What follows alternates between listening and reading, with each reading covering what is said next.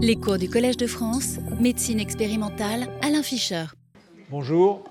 Voilà l'objet principal du cours d'aujourd'hui, unique s'il n'y a pas le temps d'aller plus loin, et principal s'il y a le temps d'aller plus loin, c'est le paludisme.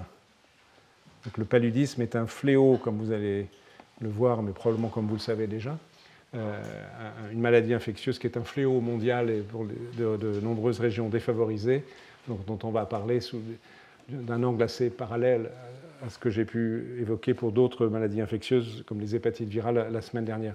Je reviens juste de Chine, et en Chine, j'ai récupéré entre autres cette image d'une affiche. Cette affiche, enfin, c'est un morceau d'affiche, à vrai dire, qui date exactement de 1952, donc c'est trois ans après l'arrivée de Mao Tse-tung au pouvoir, où parmi bien d'autres actions, ils ont mené des essayé de mener des actions dans le domaine de la santé publique, et ils ont encore du travail. Et cette euh, image, un peu naïve, mais vous allez voir par ailleurs extrêmement précise, euh, même si elle est un peu floue, euh, évoque évidemment le paludisme avec l'individu couché malade. Dans le cercle flou, on devine probablement un frottis sanguin. Vous savez probablement déjà que le diagnostic du paludisme, ça se fait par l'observation du parasite dans les globules rouges du sang. Donc c'est le cercle qui est ici. Et ce qui est très intéressant sur cette image, c'est le moustique. Évidemment, vous savez que le, paludisme est transmis euh, par le moustique qui nous pique et injecte le, parasite et incidemment euh, le prélève chez, on va voir ça en détail tout à l'heure, le prélève chez des individus infectés pour infecter d'autres individus. Mais vous voyez, ce moustique, il a une position euh, qui peut vous paraître assez extraordinaire. Ça, c'est la, trompe par laquelle qui pique, le dard hein, qui s'enfonce, la peau est ici. Là, vous avez les deux pattes d'avant du moustique et là, les deux pattes arrière. Donc le moustique, il est en équilibre sur ses deux pattes avant et il pique avec euh, son dard qui, prolonge son visage. Et c'est intéressant parce que cette image-là, elle est spécifique de la façon dont pique le moustique qui euh, est le vecteur du paludisme qui s'appelle l'anophèle, alors que d'autres moustiques qui, par exemple, sont les vecteurs de la fièvre euh, jaune, de Zika, dont on parle beaucoup ces temps-ci, et dans les autres et le moustique aussi qui euh, provoquent le chikungunya sont des moustiques d'espèces différentes et quand ils piquent, ils ont les pattes postérieures posées. Donc cette simple image, si vous voyez quelque part, euh, si vous faites piquer par un moustique et que vous avez le temps de le voir, vous pouvez savoir si vous êtes piqué par une anophèle ou par une autre catégorie de moustiques. Mais l'image est très précise et juste. Euh, et vous voyez, la jeune fille à côté étudie sans doute et réfléchit aux mesures à prendre pour essayer d'éviter le paludisme qui existe encore un tout petit peu en Chine et qui existait beaucoup dans le passé. Donc je vais introduire le sujet et puis euh, dérouler la discussion sur le paludisme et, la réponse immunitaire selon un plan qui, encore une fois, est assez proche de celui que j'ai utilisé pour d'autres microbes dont j'ai parlé dans les cours précédents. Euh, on va faire un peu de biologie du, du parasite. Ce n'est pas simple, mais c'est indispensable si on veut discuter de la réponse immunitaire. Donc on va parler du cycle de plasmodium. Plasmodium, c'est le nom du parasite. On va parler de la maladie, le paludisme, la malaria en anglais. On va parler évidemment de la réponse immunitaire, la réponse immunitaire innée, la réponse immunitaire adaptative, de facteurs génétiques euh, de protection ou de sensibilité au, paludisme, d'éléments physiopathologiques, en quoi la, réponse immunitaire peut être pathogène. Euh, vous m'avez déjà entendu parler de cela euh, à propos d'autres microbes. On va parler du, faire essayer de faire un petit point sur la vaccination contre le paludisme. Et voilà, ça c'est le programme qui va nous occuper peut-être une heure et demie. Si on ne nous occupe pas une heure et demie, j'essaie de rattraper ce dont je n'ai pas pu vous parler antérieurement, c'est-à-dire du cytomégalovirus, qui est un complètement autre sujet puisque c'est un virus. Alors, le, paludisme et le plasmodium. Le parasite, donc plasmodium, il a été identifié par un médecin français qui s'appelle Lavran en, 1861, donc c'est relativement récent. Et donc, cette maladie, euh, ce parasite est inoculé, transmis par un moustique anophèle, donc celui qui, pique avec ses deux pattes en avant. Euh, accrocher plus le dard, mais pas les pattes arrière, avec une transmission euh, aux individus. Et évidemment, le moustique sert à nouveau d'intermédiaire pour infecter un nouvel individu. Il n'y a pas de transmission interhumaine. Le moustique est euh, lui-même, euh, le vecteur est indispensable pour transmettre la maladie d'un individu à l'autre. Ça fait longtemps que nous sommes infectés, que l'homme, l'être humain, est infecté par le paludisme. On en a au moins des traces par des phénomènes de sélection génétique dont j'ai déjà parlé et dont je vais reparler remontant à il y a environ 100 000 ans. Mais en fait, il est certain que la cohabitation entre le plasmodium, des plasmodiums et l'espèce humaine est bien antérieure parce qu'en fait, les chimpanzés sont également susceptibles aux infections par plasmodium. Et la divergence dans l'évolution entre le chimpanzé et l'homme date d'il y a 7 millions d'années. Donc il est probable euh, que ce type de parasite infectait les, certains grands singes au moins, et l'espèce humaine plus archaïque antérieurement et moderne, euh, donc tout au long de l'évolution. Donc ça fait très longtemps que nous cohabitons, que nous coévoluons avec, le, avec ce, parasite. Donc il s'est adapté à nous et nous nous sommes adaptés à lui. On va en parler tout à l'heure. Je l'ai dit, c'est un fléau mondial. Les zones en rouge sur cette carte sont les zones euh, à risque. Donc euh, vous voyez qu'il y a une grande inégalité qui est liée à plusieurs facteurs, mais le facteur principal, c'est la température, parce que ça, c'est lié aux moustiques, qui a besoin d'une certaine température pour vivre et se reproduire. Donc vous voyez que c'est toutes les zones équatoriales et tropicales du monde, particulièrement l'Afrique, l'Afrique centrale, mais aussi le nord de l'Amérique du Sud, le sud de l'Amérique centrale et euh, le, sud-est asiatique, un tout petit peu la Chine, comme vous pouvez le voir. Donc on estime qu'il y a à peu près dans l'humanité 3 milliards de personnes à risque, ils ne sont pas tous infectés, mais en gros c'est 3 milliards de personnes qui vivent dans les zones dites impaludées. On estime qu'il y a à peu près 200 millions de personnes atteintes, 600 000 décès par an, donc c'est assez considérable. On peut un chiffre un peu brutal, un enfant par minute dans le monde meurt de paludisme. C'est quand même encore quelque chose d'important. Et la, gravité s'observe, enfin pas que la gravité, la fréquence de, pathologies, cette pathologie s'observe surtout. Ensuite, évidemment, intervient le contexte socio-économique et l'état des, systèmes de santé au, sein de l'Afrique subsaharienne, puis ce qui rend compte de 80% des, des cas. C'est néanmoins une situation qui s'améliore petit à petit. Si on regarde les chiffres de morbidité, mortalité actuels, ils sont environ 50% inférieurs à ce qu'ils étaient il y a 15 ans. Donc c'est un progrès notable. Euh, un progrès assez décisif, même s'il a été écologiquement brutal, a été l'utilisation entre 1939 et 1955 du DDT, le fameux DDT, donc qui est évidemment un agent toxique, mais particulièrement toxique pour les moustiques, donc qui a permis de réduire de façon assez significative le, paludisme, mais seulement réduire, avec des effets secondaires euh, écologiques que l'on sait. Euh, il y, a, deux grandes avancées euh, de, en fait, de la protection du traitement du paludisme. Un, c'est l'utilisation des moustiquaires, avec des systèmes qui, ont beaucoup progressé et qui évitent donc la piqûre. Et puis les, nouveaux médicaments. L'objet de mon cours, ce n'est pas de parler du traitement du paludisme, vous savez que la quinine a été découverte comme premier médicament antipaludéen il y a déjà fort longtemps. Euh, simplement, le, parasite s'adapte progressivement aux, médicaments qui ont pu être développés et, au moins dans certaines régions du globe, deviennent résistants. Je cite quand même un des, le, médicament de référence actuel, qui est l'artémisinine, qui a valu à la chinoise qui l'a découvert le prix Nobel, euh, il y a, je ne sais plus si c'est l'année dernière ou il, y a, deux ans. Donc tout ceci sont des progrès, mais des progrès relatifs, puisque vous l'avez vu, vous l'avez lu sur la diapositive précédente, euh, cette maladie reste fortement prévalente et, grave. Alors ça, c'est pour les généralités. Le, parasite, c'est un parasite unicellulaire, il est composé d'une seule cellule, n'est-ce pas? On va voir des images tout à l'heure, qui vit obligatoirement à l'intérieur de nos cellules. On va voir selon un cycle assez compliqué. C'est une, caractéristique principale. Il y a plusieurs types de plasmodium euh, qui sont susceptibles de provoquer euh, le paludisme. Il y en a cinq un qui est quand même largement prédominant et en gros le plus sévère, qui est lié à Plasmodium falciparum, mais aussi Plasmodium vivax est aussi responsable de pathologies graves. Et il y en a trois autres, Plasmodium ovale, malarié et nolésie. Il y a d'autres espèces de Plasmodium, par exemple, il y a une espèce qui infecte la souris, etc. etc. Le, génome de ces êtres unicellulaires est fort complexe, et vous allez voir que c'est en rapport avec sa biologie qui est pour le moins compliquée.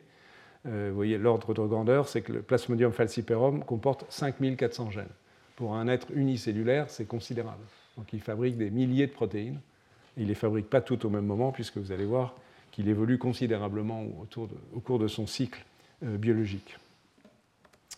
Euh, l'aspect du plasmodium quand il est présent dans les globules rouges, qui permet le diagnostic, c'est sous forme de frottis sanguin, ça, ça, donne ce type d'image qui est encore une fois, l'élément diagnostique principal. Vous, trouvez ici la trace, euh, différentes traces du plasmodium. Dans, là, il y a une multitude de plusieurs d'entre eux euh, au sein, et ça, c'est une image de gamètes dont on va parler dans un instant. Ce sont les, les, cellules de plasmodium qui, vont permettre euh, la reproduction. Il y a une génération de gamètes sexuées.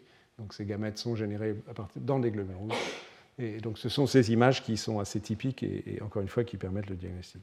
Alors c'est quoi la biologie de plasmodium? Il faut le suivre à la trace, d'avoir une vue générale et après on va aller dans le détail.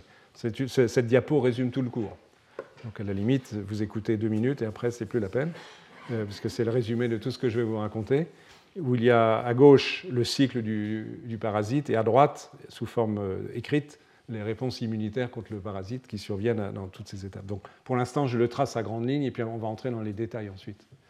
Donc le, point de départ de cette affaire, euh, il est ici, c'est le moustique qui pique. Incidemment, cette image, elle est fausse, parce que là, on a l'impression que le moustique, il repose sur ses quatre pattes. Hein, je vous ai dit, vous vous souvenez tout à l'heure, qu'en fait, il est sur deux pattes. Bref, il injecte dans le derme euh, des plasmodiums unicellulaires qu'on appelle des sporozoïdes.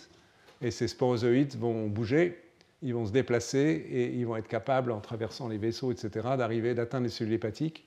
Donc une première phase très importante, enfin c'est ici la deuxième phase très importante, se passe au niveau du foie, où le, plasmodium va se transformer, vous allez voir ça en plus en détail, et donner naissance à des cellules qui sont distinctes morphologiquement et biologiquement, qu'on appelle des mérozoïdes, qui sont libérés qui vont infecter les globules rouges. Et au sein des globules rouges, il va y avoir à nouveau un cycle de division cellulaire massive, euh, avec production d'encore plus de mérozoïtes à travers une phase intermédiaire dit de schizonte.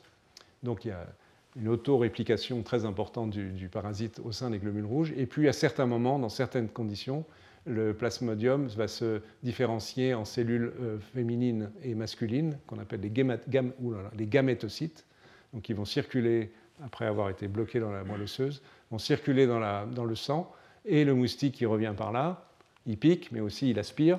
Donc il aspire euh, les gamètes mâles et femelles du plasmodium, et au sein du moustique, on verra ça tout à l'heure, euh, il va y avoir fécondation, donc formation d'un zygote qui va se transformer en une structure cellulaire qu'on appelle un ookinète, et hop, on est prêt à recommencer le cycle.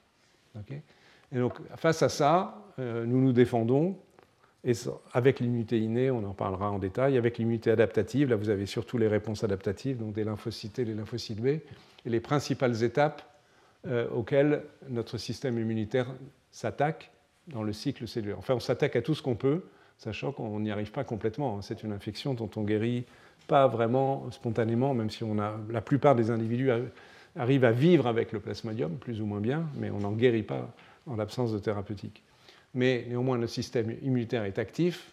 Il produit des anticorps dirigés contre le, premier stade, donc ces sporozoïdes qui vont traverser du derme jusqu'au foie, donc qui sont susceptibles d'empêcher l'invasion des cellules du foie, des hépatocytes, par les sporozoïdes.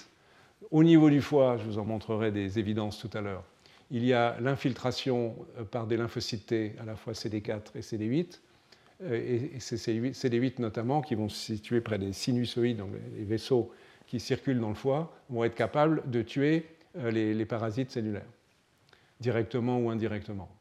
Euh, dans la, à la phase euh, où il y a la libération et la réplication du parasite au sein des globules rouges, il y a à nouveau des anticorps qui peuvent intervenir contre les mérozoïtes au stade pour bloquer la pénétration dans les globules rouges. au stade suivant, de de, bloquer des phénomènes physiopathologiques qui sont l'adhérence des globules rouges malades aux vaisseaux sanguins, on y reviendra, et à, bloquer aussi leur, agglutination. Aussi, le, parasite libère toutes sortes de substances qui sont toxiques de façon diverse, qui peuvent être neutralisées par des anticorps. Enfin, euh, si je puis dire enfin, l'immunité cellulaire, les cellules NK et les macrophages peuvent tuer à en s'armant d'anticorps, des euh, cellules et les, parasites qui sont au sein des globules rouges. Enfin, des anticorps peuvent aussi agir au dernier stade euh, en bloquant la fertilisation, le développement et l'invasion, éventuellement, pourquoi pas, même avec une transmission des anticorps jusqu'au moustique. Le moustique aussi se défend contre le, plasmodium. J'en parlerai tout à l'heure, mais pas pour l'instant. Donc voilà, ça c'est une espèce de vue générale, un schéma que j'ai reproduit d'un livre de médecine qui est livre de référence de toute la médecine, que j'utilise beaucoup, la tête l'avait déjà repéré dans les cours, parce qu'il est excellent, qui s'appelle Harrison. Mais maintenant, on va voir les choses en détail. Donc d'abord, le cycle de plasmodium, la réponse immunitaire viendra après. Donc vous l'avez déjà perçu, euh, le cycle de cette infection est pour le moins complexe, avec différents stades, du moustique au foie, au globule rouge, et la libération des gamètes et la fécondation et la génération de nouveaux plasmodiums chez le moustique qui va repiquer ensuite. Il n'est pas très facile par ailleurs d'étudier tout ce cycle biologique. Il y, a, des progrès qui ont été faits récemment qui consistent à faire des xénogreffes, par exemple pour le stade hépatique, qui est très important, faire des xénogreffes de foie humain dans des souris immunodéficientes, donc qui sont incapables de rejeter le foie humain, et d'infecter euh, ce foie, et, donc d'étudier ce qui se passe, puis éventuellement on peut rajouter des cellules du système immunitaire et étudier en détail les, différents phénomènes. Il faut savoir que la biologie et le cycle très compliqué du, plasmodium, il est évidemment lié au produit des 5400 gènes dont je vous ai parlé tout à l'heure et qui vont s'exprimer à différents stades et avoir euh, toute une série de fonctions. Alors si on prend le, schéma du début à la fin, si je puis dire. Donc ça commence par le repas du moustique, donc il pique, prélève du sang et, injecte, euh, s'il est lui-même infecté, des plasmodiums. Donc la première phase, donc c'est la phase euh, qui est appelée ici pré-érythrocytaire, donc qui consiste entre le fait que le parasite, donc les sporozoïtes qui sont dans le derme, sont capables de pénétrer entre les cellules endothéliales dans les vaisseaux sanguins, et ils sont particulièrement invasifs parce qu'ils vont rejoindre, lorsqu'ils circulent dans la circulation hépatique, ils vont être capables, soit via les macrophages du foie qu'on appelle les cellules de Kupfer, soit via les cellules endothéliales, donc qui bordent les vaisseaux, euh, de traverser. Donc ils ont une capacité d'invasion et de traverser stricto sensu très importante, et ils vont infecter les cellules du foie.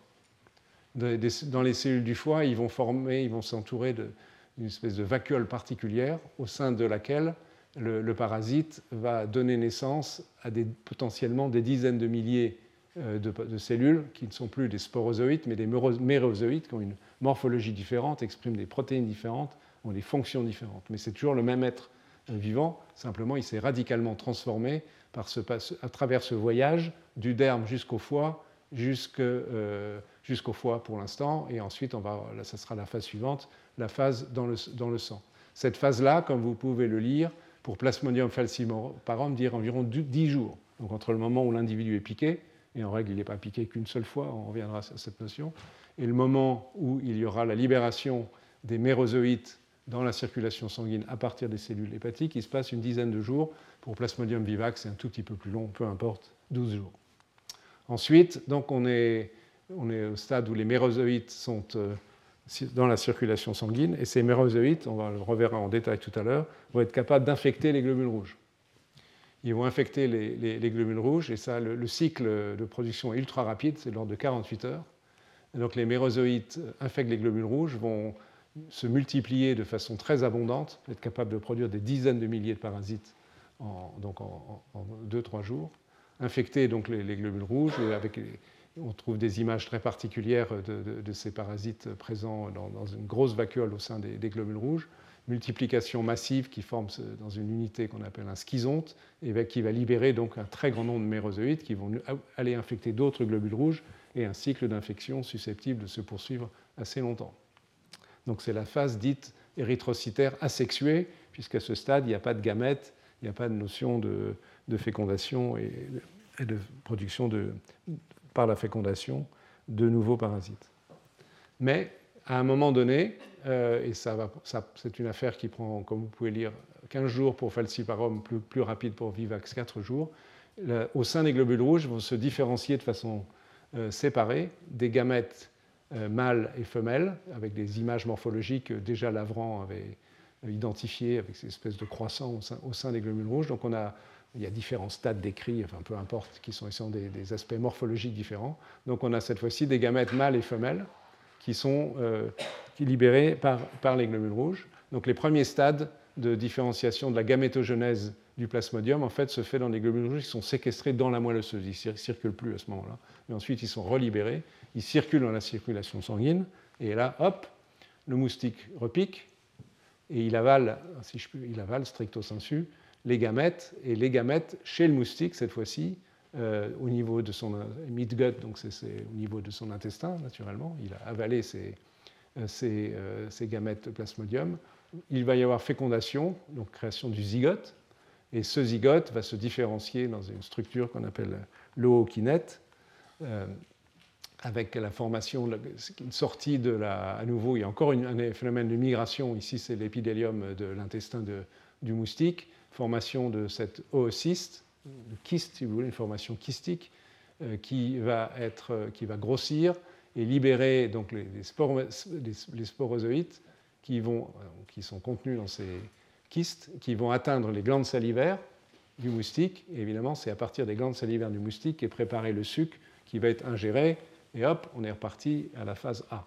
Donc vous voyez la complexité du cycle qui est par ailleurs assez long, parce que si vous additionnez, pour mettons falciparum, 10 jours, 2 jours euh, du cycle sanguin euh, qui peut se répéter, ça fait 12, plus 15, 27, euh, plus ici, ça prend du temps aussi le cycle de fabrication des sporozoïdes, le cycle 10 sporogonites, ça fait 17, donc je ne sais plus, j'ai oublié où j'en étais. On recalcule 10, 12, 27, Merci, 40 jours à peu près. Donc vous voyez que c'est un long cycle euh, qui est nécessaire pour que le, plasmodium euh, accomplisse son chemin complet et puisse reproduire ensuite son cycle.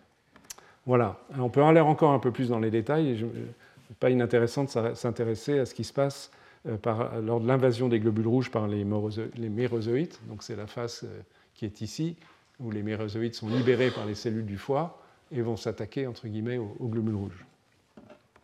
Donc vous allez voir une espèce de petit dessin animé en neuf images de ce qui se passe en deux minutes.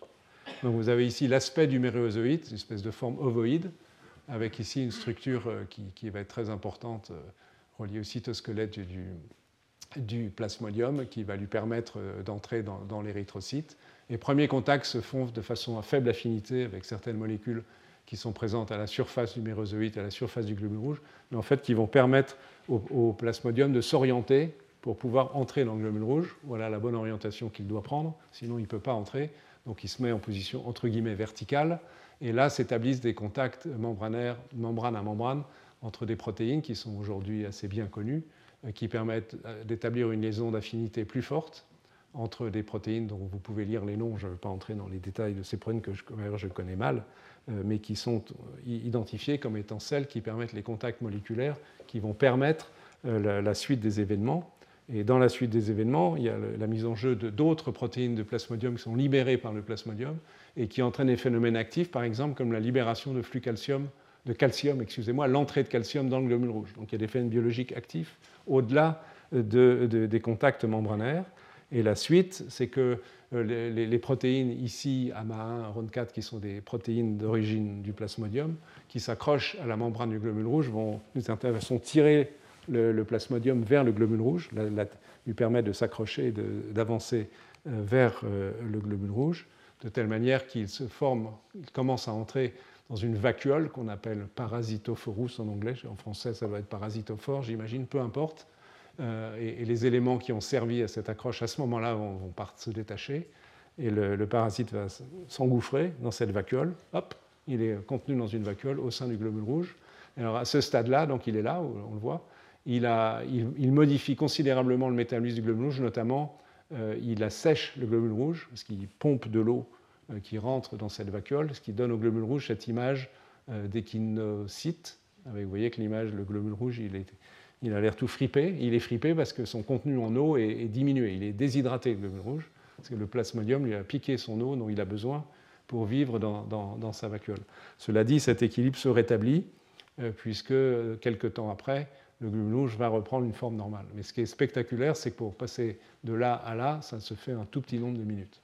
Mais c'est un processus biologique actif, complexe, dont on connaît beaucoup d'éléments moléculaires euh, qui ont été décrits par un très grand nombre de chercheurs qui ont travaillé sur, ces questions. ça, c'était résumé. Euh, les spécialistes, euh, évidemment, pourraient entrer beaucoup plus loin dans les détails de, la biologie du, plasmodium, mais en grande ligne, vous avez ce qu'est le cycle de l'infection plasmodium et ses différents stades. Alors donc ceci est responsable d'une maladie. La maladie, c'est le paludisme. Alors qu'est-ce que c'est que la maladie paludéenne Je pense que vous la connaissez euh, probablement en partie parce que c'est quelque chose dont la notion est connue et qui se retrouve dans la littérature, le cinéma, etc. C'est une maladie qui donne de la fièvre et donne des fièvres récurrentes qui ont été appelées dans le temps cartes, etc. Enfin, on leur donnait des, on les énumérait en fonction du temps de fièvre qui est un peu variable d'un une infection par un plasmodium à l'autre, mais ceci n'a pas grande importance, en fonction des poussées de parasitémie, donc de présence de, parasites dans les globules rouges, comme vous avez vu tout à l'heure, euh, qui, se répètent de façon récurrente, plutôt en s'atténuant avec le temps, on va y revenir. Euh, on a ces poussées qui sont essentiellement fébriles, le genre de la fièvre. évidemment, la fièvre est liée à la réponse inflammatoire, hein, c'est le système immunitaire, l'immunité innée qui, provoque la fièvre. Des céphalées, des tremblements, des nausées, des myalgies, de la fatigue sont des symptômes classiques et qui sont complètement parallèles donc, aux phases de parasitémie. Donc c'est cette phase-là qui est la plus bruyante en, termes de déclenchement euh, d'inflammation. Toute la phase initiale, intrahépatique par exemple, est à peu près silencieuse. Il ne se passe euh, aucune manifestation euh, clinique. Donc le paludisme, c'est ainsi qu'il s'exprime. Mais le, point important, c'est qu'il existe des formes sévères, des formes qui tuent. Je vous ai donné les chiffres tout à l'heure. Et classiquement, les formes sévères sont observées chez les jeunes enfants ça devient un tout petit peu moins vrai parce que la transmission du parasite est retardée progressivement par les mesures de protection. Donc les, formes sévères s'observent donc néanmoins, même si c'est plus tout à fait aussi rigoureusement exact qu'antérieurement, chez l'enfant et, particulièrement chez les enfants d'Afrique centrale. Est-ce que c'est lié au, contexte euh, social de ces enfants malnutris, pluriinfectés, ou est-ce qu'il y a d'autres facteurs qui interviennent? Euh, Ce n'est pas complètement clair les, conséquences sévères du, paludisme peuvent être une anémie parce que les, globules rouges éclatent, explosent sous l'effet de, l'infection. Et donc, si cela, ce, phénomène est répété de façon importante, c'est une source d'anémie. Et vous allez voir tout à l'heure que, par ailleurs, l'anémie en soi pose des problèmes de toxicité supplémentaires. Euh, un élément extrêmement important et le, le, plus grave est le paludisme cérébral, dont on parlera dans un instant, où il y a en fait des, phénomènes inflammatoires sont déclenchés au niveau euh, des vaisseaux sanguins du cerveau et euh, peuvent provoquer la mort. Euh, de façon à peu près parallèle, peut avoir aussi des problèmes vasculaires au niveau des poumons et entraînant une détresse respiratoire, une difficulté à respirer qui peut être mortelle. Et il y a encore d'autres manifestations sévères comme des atteintes du foie, indépendamment du cycle qui est présent chez tout le monde, mais des atteintes importantes de, lésions des, cellules du foie, des reins, des anomalies métaboliques, en particulier un manque de sucre, l'hypoglycémie. Et enfin, cela le, paludisme peut être sévère en entraînant des surinfections bactériennes, en particulier des septicémies qui, peuvent parfois être mortelles. Donc ça, c'est un tableau général des formes sévères. Le paludisme cérébral, qui, est donc la complication la plus grave, elle, résulte, comme vous pouvez le dire, de la séquestration des globules rouges infectés dans la microvasculature. Je ne suis pas sûr que ce soit très français, ça peu importe. En anglais, c'est microvasculature. En français, je ne sais plus.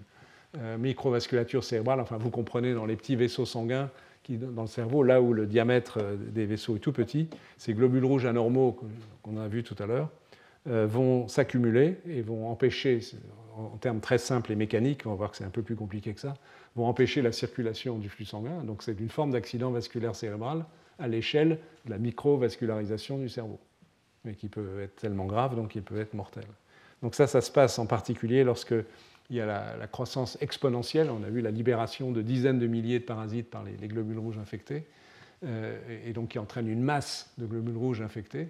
donc ces, globules rouges euh, peuvent adhérer à l'endothélium vasculaire, et ceci est favorisé par des protéines du, plasmodium, et favoriser euh, l'espèce d'agglutination entre globules rouges infectés et même globules rouges non infectés, donc qui sont recrutés dans, dans ces espèces de, de, thrombus. On va voir que ce sont vraiment des thrombus dans un instant. Et aussi, évidemment, ça, en participe sur le plan de la coagulation, euh, l'adhésion non seulement de globules rouges, infectés ou non infectés, mais de, et de plaquettes. Et comme vous savez, les plaquettes sont impliquées euh, dans, la coagulation sanguine. Donc tous ces phénomènes, mécaniquement déjà, comme je l'ai indiqué, sont responsables d'obstruction au niveau des micro-vaisseaux. Donc s'il y, y, a obstruction, c'est-à-dire que le flux sanguin passe plus, donc le cerveau en aval n'est plus irrigué mais cette masse évidemment euh, de parasites, de globules rouges infectés, de parasites, est source de réponse d'immunité innée, on va le revoir ensuite, euh, d'inflammation, production de cytokines, en particulier l'interleukine 1, qui est une, je vais en reparler, qui est une cytokine très importante de l'immunité innée, mais qui peut jouer un rôle tout à fait néfaste dans ce contexte. Lorsque les globules rouges, par ailleurs, adhèrent aux, vaisseaux sanguins, aux surfaces des vaisseaux sanguins, l'endothélium, ça entraîne des modifications de l'endothélium, une activation de cet endothélium qui exprime des protéines qui permettent à des globules blancs de s'attacher et euh, à, nouveau localement à des phénomènes inflammatoires de, se produire. Donc tout ceci concourt à une série de lésions qui sont l'obstruction, en particulier une acidose métabolique, le, pH baisse, et des, morts cellulaires, donc des dommages tissulaires. Ceci se passe essentiellement dans le cerveau, c'est la gravité la, plus importante possible d'une complication liée au plasmodium, mais aussi au niveau de la rétine, donc provoquer éventuellement des cécités par des obstructions des vaisseaux qui irriguent la rétine, mais ça a été également décrit pour le rectum, le poumon, etc. Donc c'est ce, phénomène général de, pathologie vasculaire à la fois mécanique et inflammatoire est, un problème majeur euh, du paludisme. Alors ces formes sévères, si on va un peu plus dans les détails, notamment voir que l'obstruction elle est aussi liée à l'activation de la coagulation, euh, c'est parce que l'activation de l'endothélium vasculaire a pour conséquence, via la baisse de production d'oxyde nitrique, le, parasite directement par une de ces protéines, PF, ça veut dire Plasmodium falciparum, la protéine EMP1, qui par ailleurs joue des rôles importants dans les, phénomènes d'adhésion des, des, plasmodiums aux globules rouges. Elle a un effet biologique qui est d'inhiber une protéine au niveau de l'endothélium vasculaire qui s'appelle EPCR, qui est une protéine qui, normalement, dans un contexte d'activation biologique, active la présence, active, rend efficace une protéine qui s'appelle la protéine C. La protéine C, c'est une protéine qui contrôle la coagulation, qui est une antiprotéase, donc qui bloque la formation du caillot sanguin. Donc, la, coagulation sanguine, c'est comme beaucoup de phénomènes biologiques, est soumis à une régulation. Il y a évidemment toutes les protéines nécessaires à former le caillot sanguin, et c'est nécessaire pour euh, empêcher qu'un saignement euh, se poursuive éternellement. Mais à l'inverse, il faut éviter que les caillots, l'obstruction soit trop importante. Donc il y a des antiprotéases, dont la protéine C, ce n'est pas la seule. Donc le, parasite a trouvé le moyen, à travers de cette protéine, de bloquer l'activation de la protéine C. Donc on a une situation d'activation, de recrutement de plaquettes, donc qui est le début de la coagulation, où donc on a une pathologie de la coagulation qui se fait avec un déficit d'une protéine qui est très importante pour éviter la formation de, de caillots. Donc l'obstruction, elle est mécanique d'abord par adhésion des globules rouges, elle devient mécanique par formation d'un caillot, et on a vu aussi qu'elle était inflammatoire. Et donc ceci survient particulièrement dans la vascularisation sanguine, parce que le niveau physiologique, biologique de, la protéine EPCR, qui est, notamment, qui est importante pour activer physiologiquement cette antiprotéase, anticoagulation de la protéine C, est plus faible. Donc les cellules endothéliales des vaisseaux du cerveau sont plus euh, fragiles sont à l'égard euh, de l'effet euh, de la protéine du parasite PEF-EMP1. Donc ceci rend compte en partie, ce n'est pas le seul phénomène, mais c'est un des phénomènes qui rend compte de la sévérité de l'atteinte cérébrale au niveau euh, vasculaire. Donc voilà pour en, grande ligne la maladie. Donc maintenant, on va s'intéresser à la, réponse immunitaire, ses effets bénéfiques et éventuellement de quelle façon aussi il contribue euh, par l'inflammation euh, à la maladie. Je l'ai déjà évoqué un tout petit peu. Donc on va évoquer, comme de façon classique, les, réponses immunes innées, donc l'action euh, de toutes nos cellules qui sont susceptibles, comme vous le savez maintenant, de produire des, cytokines pro-inflammatoires, des interférons qui, ont des effets biologiques utiles mais qui peuvent être éventuellement dangereux. Mais ceci est produit par toutes nos cellules. Et puis l'immunité adaptative, les anticorps, les lymphocytes, j'en ai déjà dit un mot. Et après, on regardera les aspects génétiques de, susceptibilité au paludisme. Il y, a, il y, a, une notion qui est assez intéressante, c'est que, qui n'est pas complètement comprise, c'est que la protection contre la maladie en fait, précède le contrôle de la parasitémie. C'est-à-dire que grâce à l'immunité, on va, je, le schéma, je l'explique dans un instant, euh, la, sévérité de l'infection, je l'ai déjà dit, est plus importante chez les jeunes enfants et elle décroît au cours de la vie. Et euh, l'immunité semble jouer un rôle probablement et plus efficace, d'une certaine façon, ce n'est pas illogique, pour protéger contre la sévérité de la maladie que contre la maladie elle-même. C'est-à-dire qu'à tous les âges de la vie, à peu près, on va être toujours capable, ça va être le schéma, je vais y arriver, euh, d'avoir une infection et donc produire des, parasites, mais les conséquences en seront bien moindres.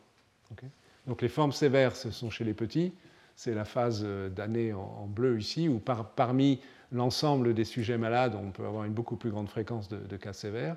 Et ensuite, avec l'âge, vous voyez la zone bleu pâle euh, qui, se situe en fonction de, certaines situations on a les formes de gravité intermédiaire, et puis plus les, personnes vont en âge, plus grande est la probabilité, ce n'est pas nul que les gens soient malades, mais la plupart des gens vont avoir une infection asymptomatique. Donc produisent toujours autant de parasites, n'est-ce pas? Donc le, système immunitaire n'a pas réussi à éliminer le parasite, n'empêche pas complètement, loin de là, le, renouvellement du cycle et la, nouvelle production de parasites, mais les conséquences cliniques, donc tout ce que j'ai raconté avant, et notamment non seulement la fièvre, mais a fortiori les formes sévères, ne s'observent beaucoup moins fréquemment. Donc l'immunité a l'air d'être plus ciblée à contrôler les effets de sévérité de la maladie que de neutraliser le parasite, ce qui est un peu particulier. Mais ce n'est pas tout à fait clair à comprendre en termes mécanistiques. Alors la réponse immune antiplasmodium, euh, elle est complexe parce que, comme on l'a vu au début, le cycle du, du, parasite implique plusieurs phases avec l'expression de protéines différentes, donc de cibles antigéniques à reconnaître par le système immunitaire complètement distinctes. Et le parasite change à toute vitesse. Donc le système immunitaire, il est face à une situation de très grande diversité d'antigènes euh, qu'il faut cibler à des moments différents dans, la vie du cycle du parasite. Et alors, la, réponse immune, elle est très dépendante du nombre de piqûres, et paradoxalement, mieux vaut être piqué beaucoup. Si vous êtes piqué 100 fois au même moment, enfin, pas par le même parasite, mais par euh, quelques moustiques, euh, une bande de moustiques qui viennent vous piquer la nuit 100 fois, mettons, vous déclencherez une réponse immune plus efficace ça, c'est relativement compréhensible, que si vous êtes piqué un petit nombre de fois. Donc paradoxalement, quitte à être infecté, il vaut mieux être infecté en étant piqué plus, un grand nombre de fois. Donc cela permettra d'avoir une meilleure réponse immune et, finalement une infection moins sévère. Vous serez aussi infecté, bien naturellement, a fortiori, puisque vous avez reçu un plus grand nombre de parasites. Mais la sévérité, contrairement à ce qu'on pourrait a priori imaginer, est inversement proportionnelle à la quantité de, parasites que l'on reçoit. Immunité innée, pour commencer. Alors on va avec des schémas euh, extraits de revues scientifiques récentes, on va essayer de la détailler. Vous allez retrouver des éléments communs parce que les armes de, notre système immunitaire sont les mêmes, quels que soient les microbes que nous rencontrons. Simplement, nous les mettons en jeu de façon différente, dans des tissus différents, avec une chronologie différente et avec un certain nombre d'effets distincts. Alors, si on commence par le, le je vous rappelle que le sporozoïte, c'est euh, celui que le moustique a la délicatesse euh, de nous injecter lorsqu'il nous transmet euh, le, plasmodium. Donc ce sporozoïde, je vous rappelle qu'il gagne après un long chemin du derme et par la circulation sanguine, en étant très invasif, il gagne les hépatocytes où il va faire fabriquer de, il va se répliquer en, grand nombre de mérozoïtes. Donc ces mérozoïtes, en particulier, entre autres, contiennent de l'ARN. Donc il y a une libération d'ARN dans le cytosol des cellules du foie. Et cet ARN va être reconnu par euh, des récepteurs dont on a déjà parlé, euh, qui sont présents dans nos cellules, dans à peu près toutes nos cellules, dans le cytosol, qui sont des, détecteurs euh, de molécules étrangères. Et en l'occurrence, celle-là, cette molécule-là, qui s'appelle MDA5, est un détecteur d'ARN étranger. Donc il va détecter, au sein de la cellule hépatique infectée, de l'ARN qui provient du mérozoïde. Donc ça, ça va se faire très très vite. Le MDA5 a pour effet euh, d'activer une molécule qui s'appelle MAVS, occasionnellement j'en ai déjà parlé si vous vous souvenez, qui se trouve être à la surface des mitochondries.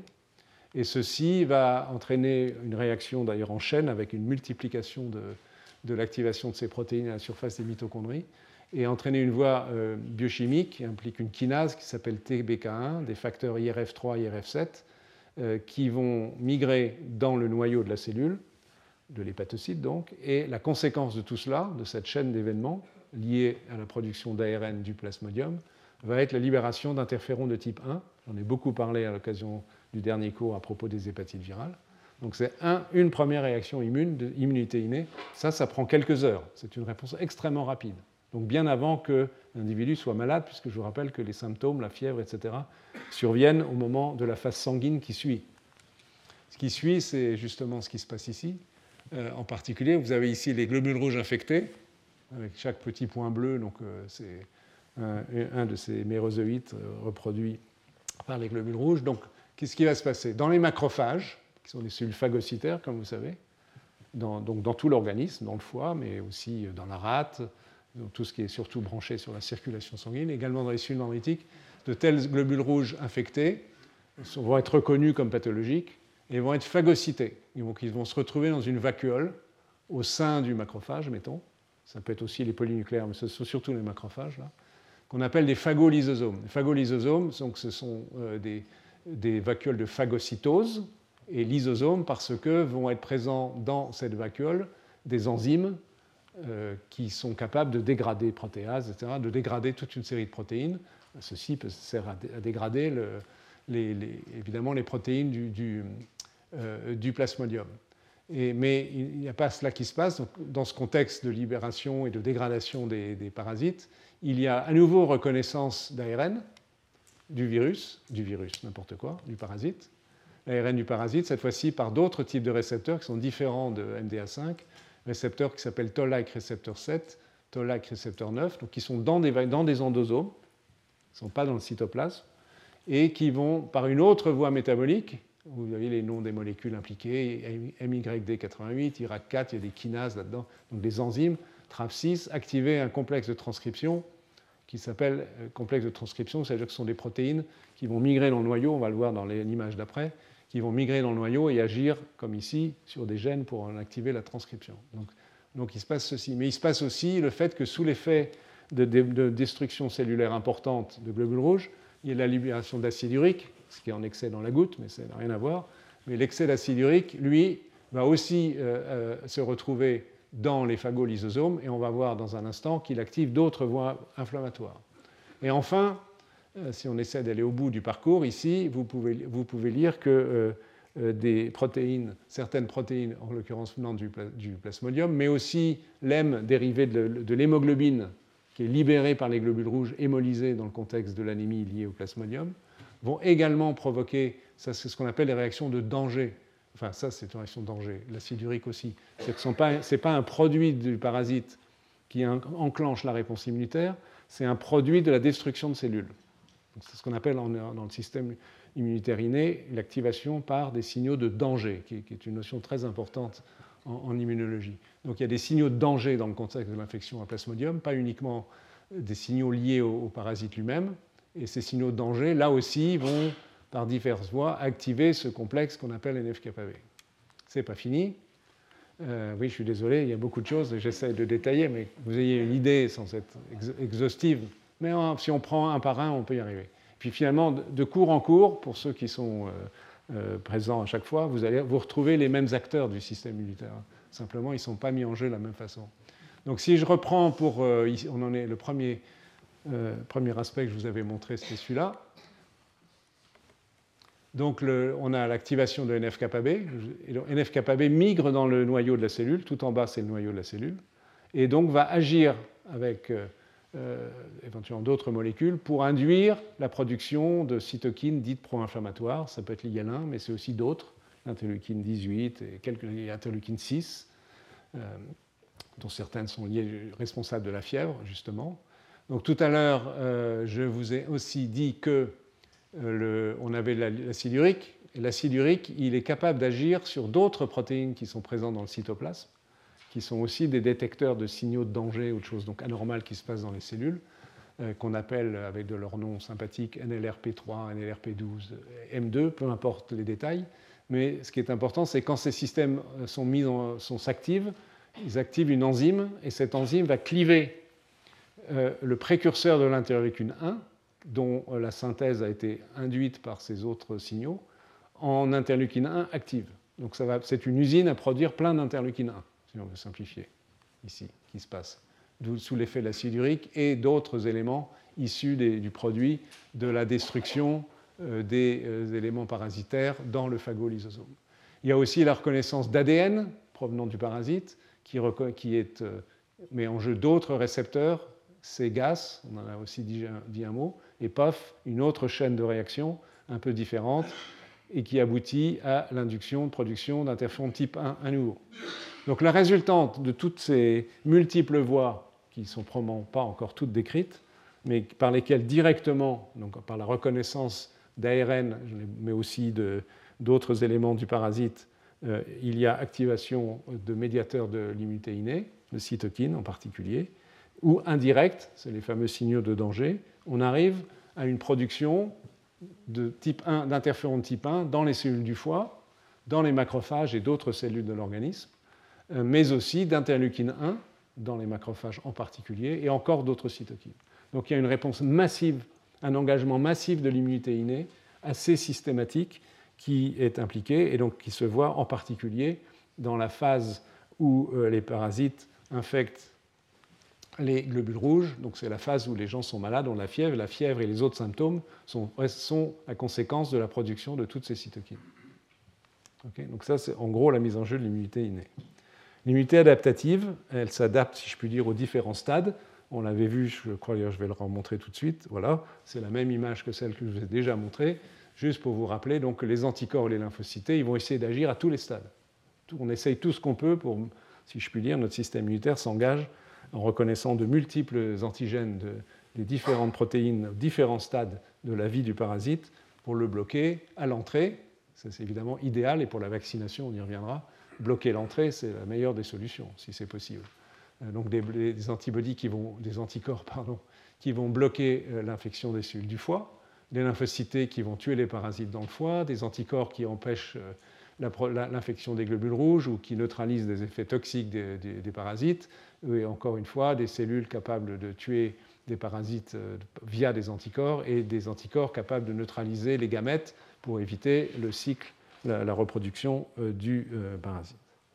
Alors, ce qui était marqué en bas ici est important, c'est qu'on sait que, en gros, plus la réponse immune est intense et surtout diversifiée, c'est-à-dire reconnaissant un plus grand nombre de peptides, donc de séquences d'acides aminés issues des protéines du parasite, plus elle est importante, quantitativement parlant, mieux c'est, meilleure sera l'efficacité de la défense. je vous rappelle que c'est surtout une défense contre la maladie plutôt que contre l'infection. Mais c'est important euh, de se défendre contre la maladie, et puis il y a quand même une réduction de la parasitémie. Alors on le sait par des études un peu systématiques qui ont été faites chez l'homme et aussi à travers des modèles animaux, en utilisant donc des parasites de plasmodium spécifique de la souris, plasmodium bergei, il est là, on peut étudier un certain nombre d'aspects de la réponse immune.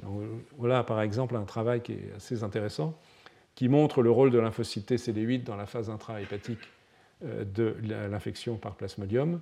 Et vous allez voir comment, à partir de ce travail, on peut même songer éventuellement à, la vaccination. Donc, quel est le protocole ici?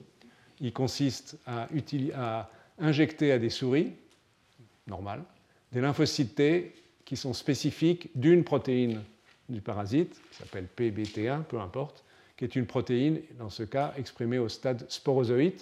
Donc, je vous rappelle que les sporozoïdes, c'est le, plasmodium au stade de l'infection des cellules du foie. Donc, ce sont les lymphocytes spécifiques d'une protéine de ce sporozoïde. On les injecte à la, souris, et 24 heures plus tard, on, injecte à la souris 50 000, 50 000 énormément, 50 000 plasmodium, et 31 jours plus tard, on regarde ce qui se passe. Est-ce que les souris sont malades?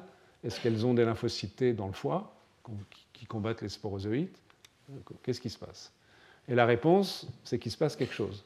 Si on regarde dans le foie de ces souris, donc 30 jours après l'infection, euh, qu'est-ce qu'on observe? Eh bien, il y a euh, ce, paquet de cellules, ça sont des images de cytométrie de flux, on utilise des anticorps qui reconnaissent ces cellules avec une fluorescence et on, est capable de, repérer les cellules qui, fluorescent, donc qui, sont positives pour l'anticorps et donc qui permettent, sachant que l'anticorps reconnaît tel ou tel type de cellules, d'identifier les cellules qui nous intéressent. Là, vous voyez, on utilise les anticorps contre une molécule qui s'appelle KLRG1 et CD69. Donc là, on combine deux anticorps, donc on a un axe horizontal, c'est CD69 qui est une molécule d'activation à la surface, KLRG1 qui est aussi présente sur les cellules activées.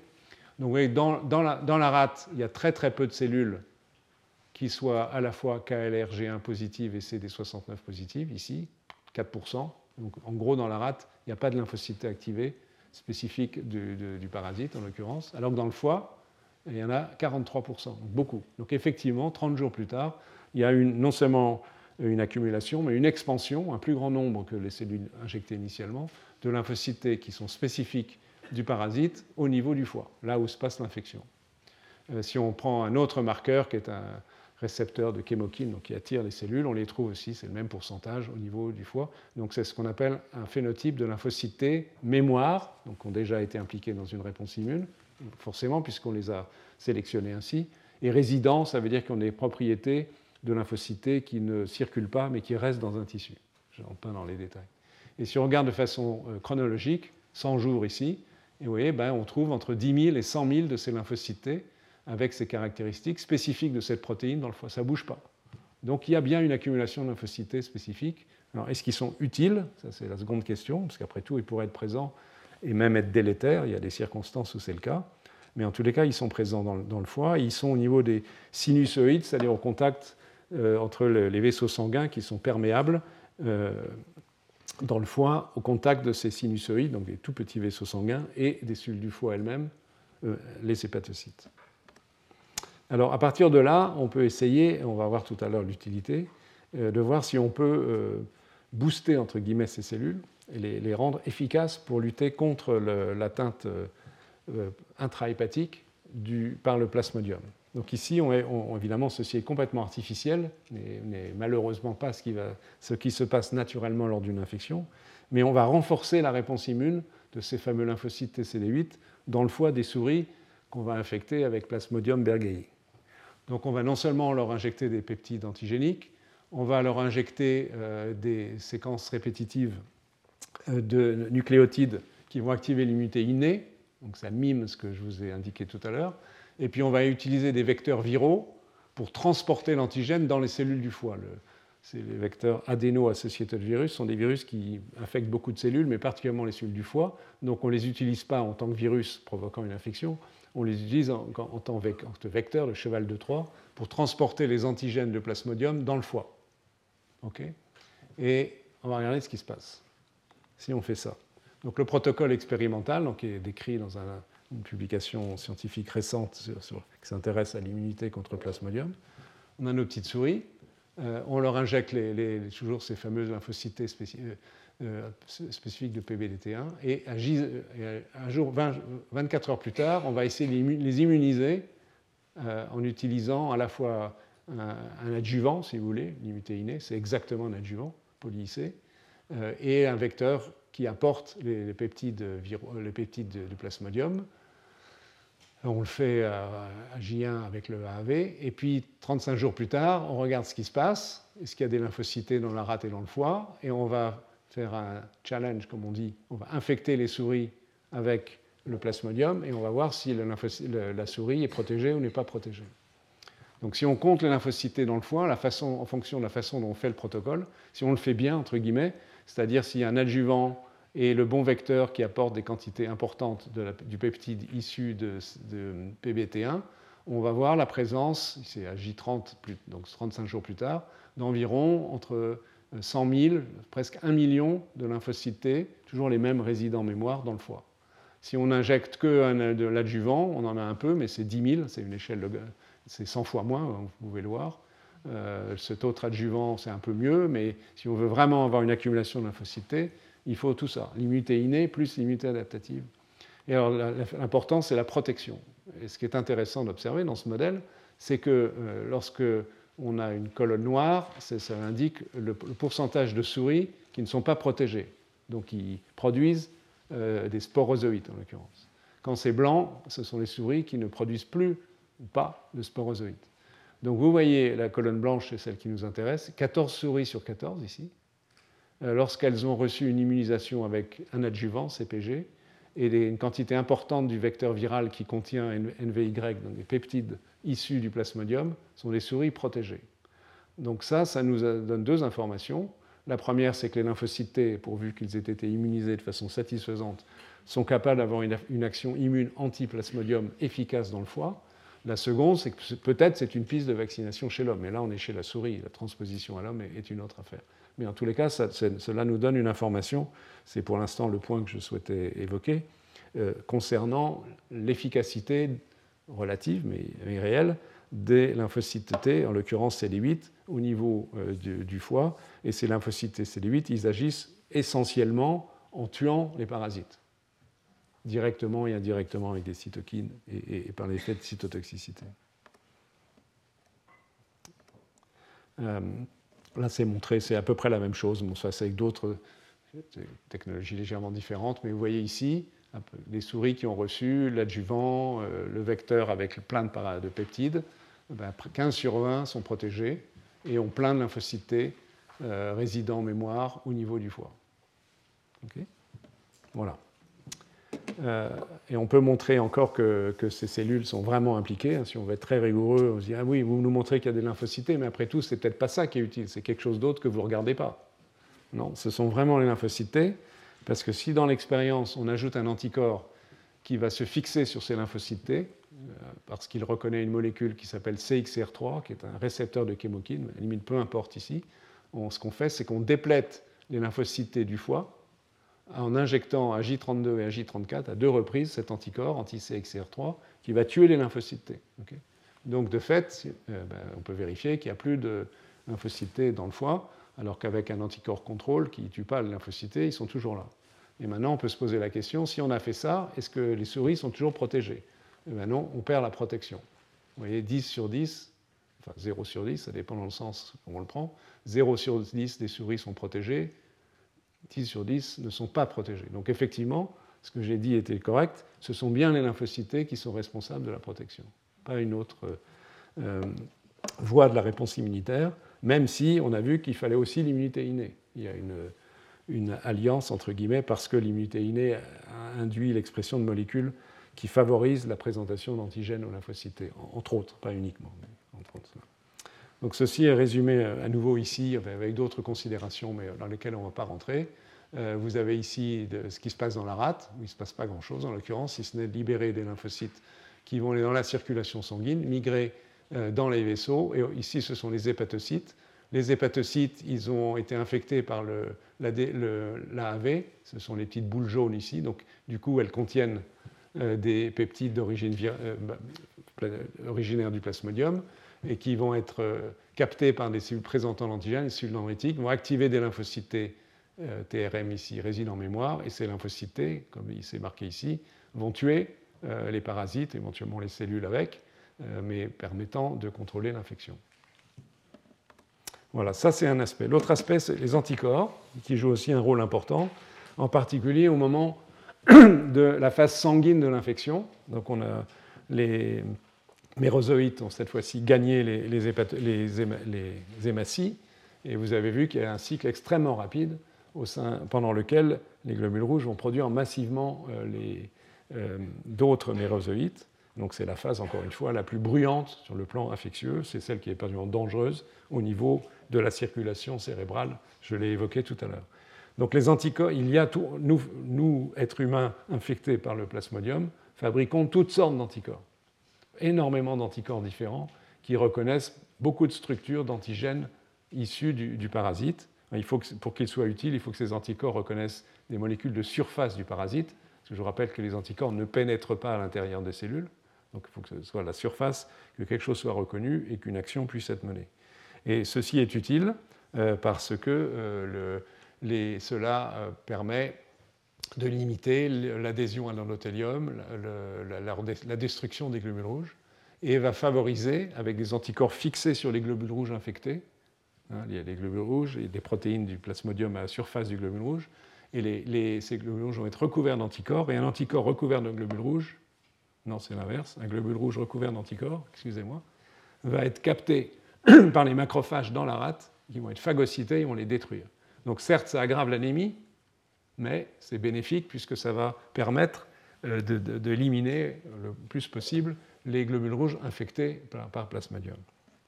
Donc ceci est important et comme vous allez le voir dans un instant, avec une évidence d'une étude, démonstration par une étude qui a été faite, que je trouve assez jolie, c'est que la diversité, c'est exactement comme pour les lymphocytes, la diversité et l'intensité de la réponse, je vais le montrer pour la diversité, est parallèle avec l'efficacité. Mieux on produit plus on produit d'anticorps, et surtout plus ces anticorps reconnaissent des antigènes différents, plus la réponse sera efficace, ici spécifiquement la réponse anticorps, qui est efficace dans la phase, phase euh, sanguine de l'infection. Ceci est montré par cette étude, qui est assez jolie, qui montre qu'on euh, a une série d'individus, des individus euh, qui sont asymptomatiques, pas d'épisode clinique après infection, un plasmodium falciparum, et d'autres qui ont des épisodes cliniques. Et on compte dans le sérum de ces individus combien ils ont d'anticorps qui sont capables d'avoir une action protectrice. Quand c'est une action protectrice, ça veut dire que c'est in vitro sur le, plasmodium. Et vous pouvez voir que ceux qui n'ont pas euh, d'effet clinique, ils ont, la, si la courbe est vaguement euh, normale, vaguement gaussienne, ils ont de l'ordre de, euh, ça doit faire 8, 9, plus que 5 en tous les cas, types d'anticorps différents qui exercent in vitro un effet protecteur. Les individus qui sont malades, ils en ont moins. Ils en ont en moyenne moins de 5. Ce n'est pas absolu, hein, évidemment, ce n'est pas blanc-noir cette affaire, mais c'est significatif et donc qui montre qu'il y a un, effet bénéfique de diversifier les anticorps contre plasmodium. Euh, et, si on regarde d'ailleurs d'autres, cette fois-ci, la, la, ségrégation pour les anticorps qui sont produits mais qui n'ont pas d'effet protecteur contre plasmodium, là, il n'y a aucune différence. C'est-à-dire que le nombre d'anticorps, entre guillemets, non protecteurs, ici en vert, sont en nombre équivalent chez des individus protégés contre le plasmodium, qui ont réussi à le contrôler, et des individus qui ne le contrôlent pas. Donc c'est vraiment les, protecteurs qui font la différence. Donc, en gros, euh, reconnaître plus de 5, 5 antigènes différents euh, avec un effet protecteur de neutralisation euh, est un, bénéfice indiscutable contre la maladie. Donc, évidemment, ça donne des idées de suggestions de stratégie vaccinale pour permettre d'induire une diversité d'anticorps qui permettrait d'avoir cet effet favorable, au moins sur la phase sanguine, mais peut-être aussi au niveau des, des, sporozoïtes, sur l'infection par plasmodium. Donc ça, c'était donc euh, l'ensemble des éléments euh, que l'on pouvait évoquer de façon synthétique, certes, concernant l'immunité innée, les lymphocytes T et les lymphocytes B. Maintenant, on va parler de génétique et ensuite d'immunopathologie. Euh, la génétique de l'infection contre plasmodium est complexe. Nous ne sommes pas égaux face au plasmodium. Et nous sommes génétiquement plus ou moins sensibles. Mais la génétique de l'immunité anti-plasmodium, en fait, elle est triple. le schéma est hyper compliqué tel qu'il est là, mais il va, j'espère, s'éclairer dans une seconde. Enfin, vous reconnaissez quand même un être humain, ou notre moustique, qui, bon là, il n'est pas en train de piquer, donc il a le droit d'être sur ses quatre pattes. Euh, mais on a notre moustique, on a l'être humain, et là, on a plasmodium. Et puis, c'est les cycles. Il y a trois types de, génétique qu'il faut considérer. Il y a la génétique du moustique, il a 5000 gènes, euh, il a des variants génétiques, et on sait que pour un certain nombre de ces gènes, sans doute on est loin de tout savoir, mais des gènes qui portent ces doux noms de APL1, APL2, TEP, LR, des familles de gènes avec des répétitions de, structures riches en leucine, euh, LRIM1, il y a des variants qui ont un effet plus ou moins bénéfique pour le moustique ou pour l'hôte du moustique. et c'est certainement, je l'évoque juste d'un mot, mais il y a certainement des éléments euh, compliqués qui interviennent et qui modifient la capacité du moustique à euh, à se protéger contre plasmodium. Donc la génétique du système immunitaire du moustique joue un rôle. Et après tout, peut-être, est-ce qu'on pourrait essayer de... il y a d'autres, il y a probablement des choses plus simples à faire, mais de modifier, de favoriser des moustiques ou un système immunitaire plus résistant au plasmodium, euh, ce pourrait être une bonne idée. On pourrait en discuter éventuellement. Il y a, quelques idées dans, ce domaine. La deuxième génétique, c'est le plasmodium lui-même. C'est en violet là, dans cette diapositive. Donc le, plasmodium, il a par exemple cet L4, cet LMA2, ça c'est au niveau de ce qui se passe euh, dans euh, la résistance du plasmodium chez le moustique. Donc c'est l'interaction moustique-plasmodium, l'homme n'est pas impliqué. Et puis il y a d'autres variants pour EBA 175, si je lis bien, EBA 140, Plasmodium falciparum AMP1, VAR, qui sont les les, gènes particulièrement importants du, virus, du, virus, je ne sais pas pourquoi je veux le transformer en virus, du parasite, euh, Rifin, Stevor. Donc tous ces éléments-là, ces gènes-là, il y en a sept qui sont énumérés ici, mais il y en a probablement plus, sont des gènes dont des variants favorisent ou défavorisent le parasite, soit à l'égard du moustique, ici, soit à l'égard de, l'homme, là. Deuxième génétique qui, peut faire varier le degré d'infection. Et troisième génétique, c'est celle euh, de l'homme en rouge, et ça concerne surtout les globules rouges. On va, on va, revenir, on va y revenir dans un instant. Deux filles, glycophorine, bande 3 sont des protéines des globules rouges, donc les gènes qui codent pour des protéines des globules rouges. L'hémoglobine, évidemment, c'est protéine importante des globules rouges. G6PD, qui est une enzyme des globules rouges. Pyruvate kinase, c'est encore une autre enzyme des globules rouges. Donc il y a au moins six gènes dont les variants, on va voir ça dans une seconde, ont un effet très fort sur le paludisme. Et puis il y a aussi des gènes qui sont impliqués euh, euh, dans le système immunitaire lui-même, c'est quand même pas une surprise. TNF, donc une protéine inflammatoire, donc il peut, jouer un rôle délétère si elle est produite en trop grande quantité. ICAM1, qui est une molécule d'adhésion qui est impliquée dans le paludisme cérébral. Euh, une molécule HLA, évidemment, avec les réponses immunitaires. Et encore ABO-glycosylation, là, c'est plus le système immunitaire. À nouveau, on revient au globule rouge. C'est des protéines qui glycosylent les, protéines qui sont des protéines de groupe sanguin, donc exprimées par les globules rouges. Donc on ne va pas regarder étudier en détail toutes ces variations génétiques, mais il est important de considérer, premièrement, évidemment, que cette affaire est complexe, et qu'elle est complexe parce qu'il y a trois acteurs, et qu'un des acteurs, par ailleurs, a donc une biologie très variante, c'est celle du, plasmodium, et qu'on peut avoir une génétique favorable ou défavorable, et donc des phénomènes de sélection au niveau du moustique, au niveau du plasmodium, au niveau de l'homme, et tout ceci coévolue au cours de, on a vu, de centaines de milliers d'années. Alors, pour l'homme et les globules rouges, euh, les, choses sont assez frappantes. Il y a donc ici, remarqué des variantes des protéines membranaires du globule rouge, DARC, ABO, qui sont des groupes sanguins, euh, une protéine en rapport euh, avec l'ATP, l'hémoglobine, on va y revenir, et des enzymes que j'ai déjà énumérées. Voici des notions de protection. Qu'est-ce qui se cache derrière ces, courbes? Vous avez ici des populations d'Afrique ou d'Asie du Sud-Est, donc des habitants de la Gambie, du Mali, Burkina Faso, Ghana, etc. Euh, et aussi en Asie du Sud-Est, euh, Vietnam, et puis la Papouasie-Nouvelle-Guinée. Et on regarde si le, le, taux de fréquence avec lesquels ils sont infectés par le paludisme en fonction de tel ou tel allèle des euh, gènes associés à des protéines présentes dans le globule rouge. Alors il y en a une qui est une affaire fameuse et très importante, c'est l'hémoglobine, la chaîne bêta de l'hémoglobine. Vous savez qu'une mutation euh, de la chaîne bêta de l'hémoglobine donne HBS, qui est, lorsqu'elle est présente sur les deux allèles, à l'état homozygote, c'est la drépanocytose, qui est une maladie génétique grave, responsable d'anémie sévère, de mort, et qui est, mais il se trouve que cet allèle HBS, il est présent en grande fréquence dans la population africaine, l'Afrique noire. et en fait, il est présent en grande, grande présence, oh il est présent en grande fréquence, je vais y arriver, dans la population d'Afrique centrale, parce que cet allèle, en fait, il protège contre le paludisme. Donc c'est pourquoi il y a euh, une, la drépanocytose de façon plus importante dans les populations noires, c'est que les populations noires sont atteintes par le paludisme et que si on est hétérozygote, si on est homozygote, évidemment l'avantage est perdu parce qu'on meurt du drépanocytose. Mais si on est hétérozygote, si on a un allèle muté, les globules rouges sont moins sensibles à l'infection par le paludisme. C'est ce qui est montré là. Vous avez le taux de protection euh, par rapport à 1 serait la valeur euh, de neutre. Et vous voyez que, alors je crois que rouge et bleu, c'est pour deux palus différents, si je me vois, c'est là. Euh, ah non, pardon, le rouge, c'est à l'égard des formes cérébrales du paludisme, les formes les plus sévères, et bleu, c'est à l'égard des anémies. Vous voyez que sévère, donc on considère les, les sévères.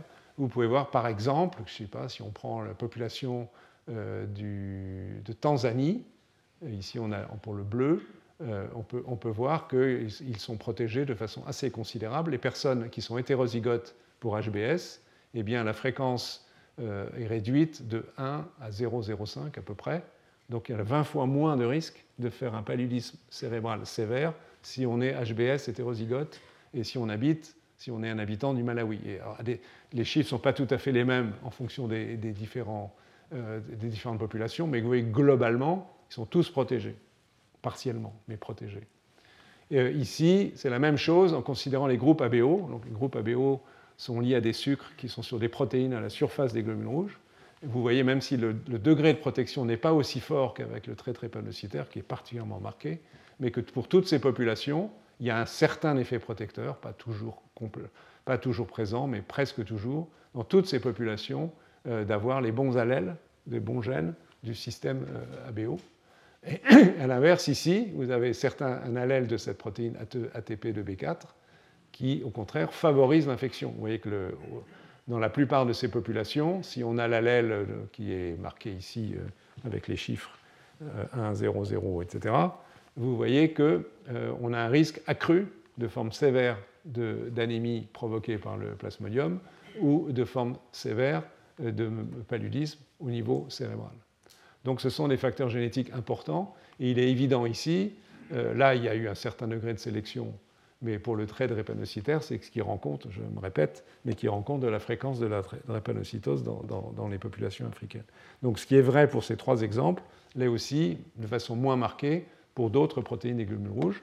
L'explication la plus probable est que euh, la présence de tel ou tel de ces variants, notamment donc HBS, euh, est moins favorable à l'infection des globules rouges par le plasmodium. Encore faudrait-il aller dans le détail très précis de ce que cela signifie. Est-ce que ça protège les globules rouges de l'infection?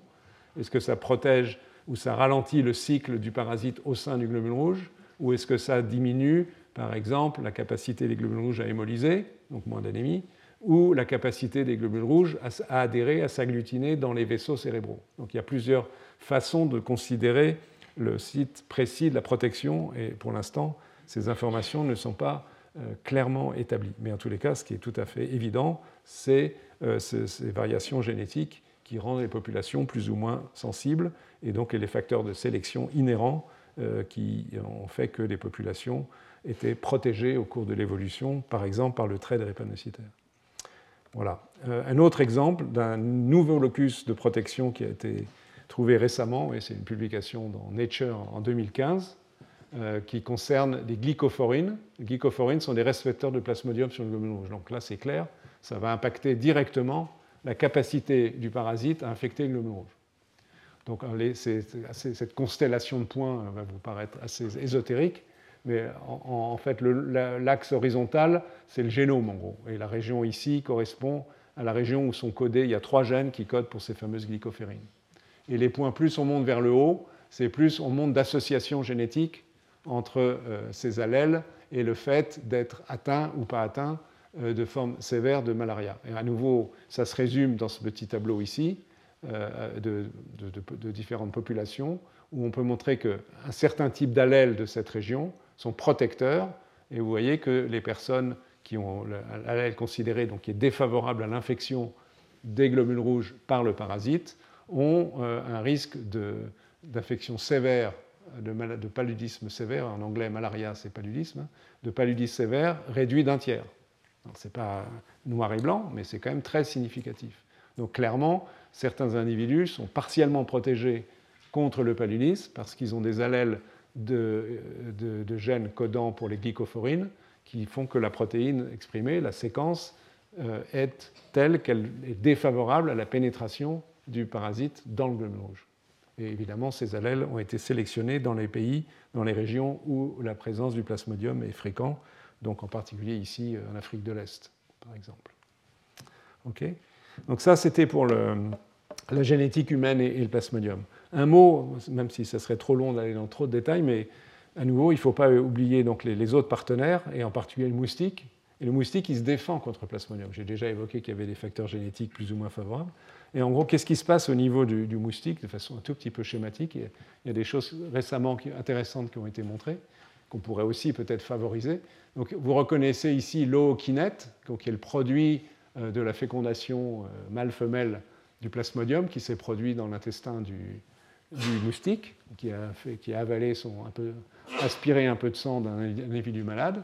Donc cette ookinète, au contact des cellules épithéliales de l'intestin, va entraîner une réaction qui va provoquer la mort de la cellule épithéliale et l'activation d'une série de gènes euh, qui produisent des, facteurs de nitration, de, de, modification chimique très très fortes, euh, qui vont agir sur le hokinette et vont essentiellement le tuer, et vont induire la libération par les cellules qui viennent au contact, qui sont les hémocytes.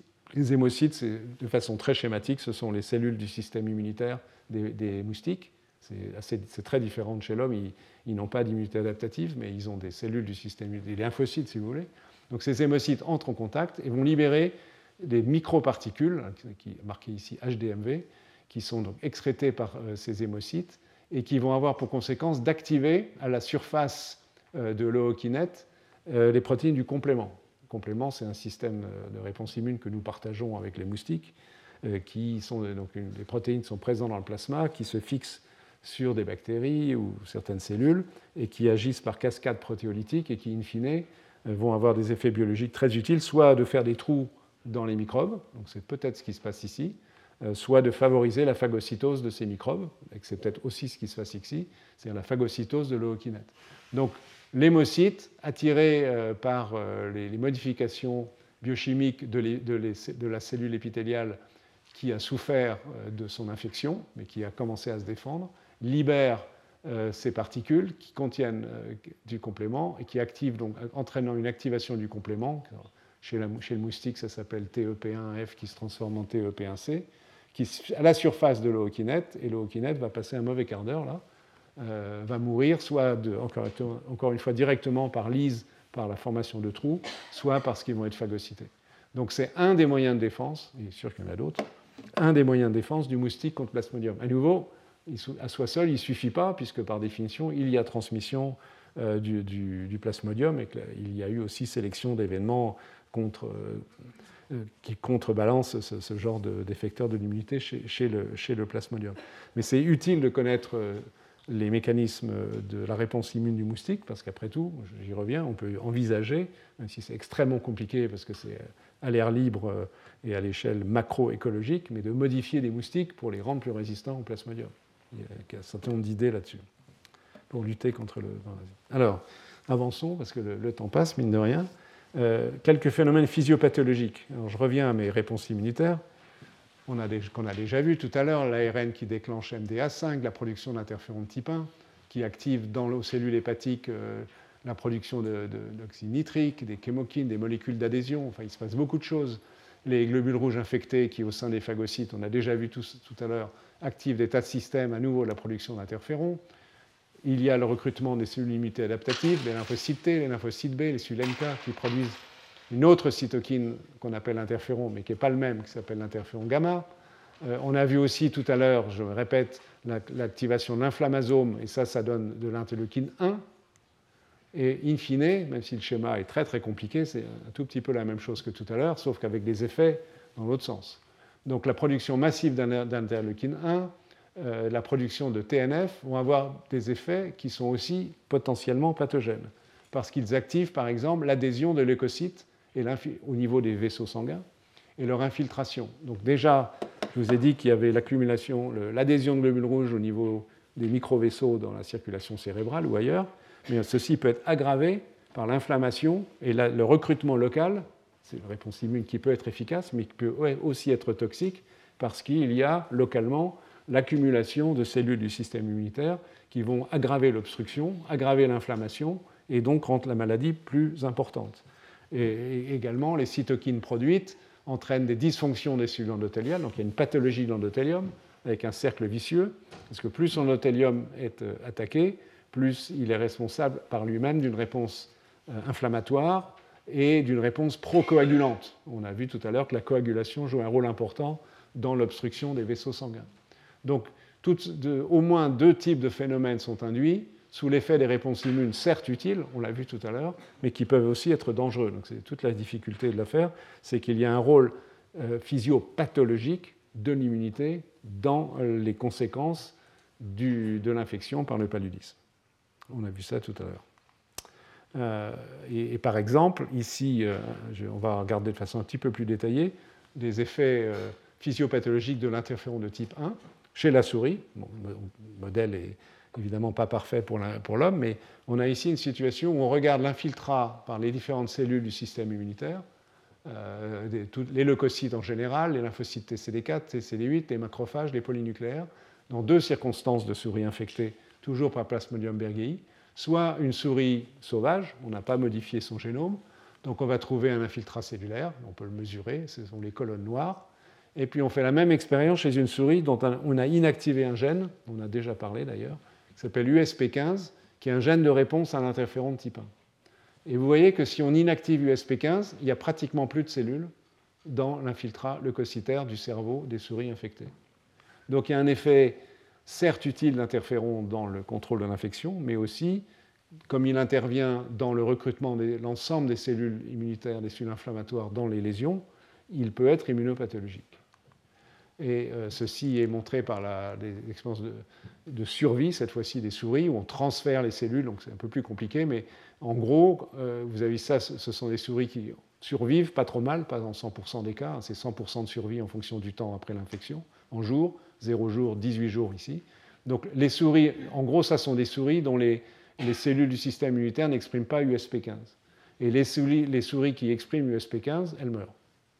Donc vous voyez, la gravité est reliée aussi à cette, paradoxalement à une expression d'une protéine qui est sous la dépendance des interférons de type 1, ce qui est montré ici aussi avec un excès de production de protéines IRF7 qui dépendent d'interférons, USP18, dans le contexte où USP15 est présent, et lorsqu'il est absent, ou une autre protéine du même genre, il y a une moindre réponse inflammatoire.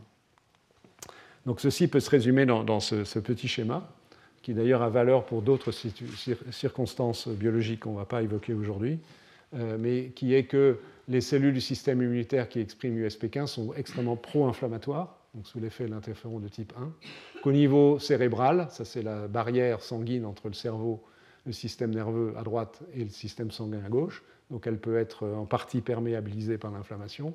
Donc sous l'effet de l'interféron type 1 et du SP15, ça entraîne localement un recrutement de cellules du système immunitaire, qui certes peuvent être utiles pour se défendre contre une infection, mais aussi vont provoquer des lésions euh, du cerveau, essentiellement à travers les lésions de la barrière et des vaisseaux sanguins en général. Donc ce régulateur de l'inflammation, il est délicat parce qu'il est utile en certaines circonstances et mis en, action de façon excessive, il devient toxique. C'est ce qui peut se passer sans doute dans le paludisme.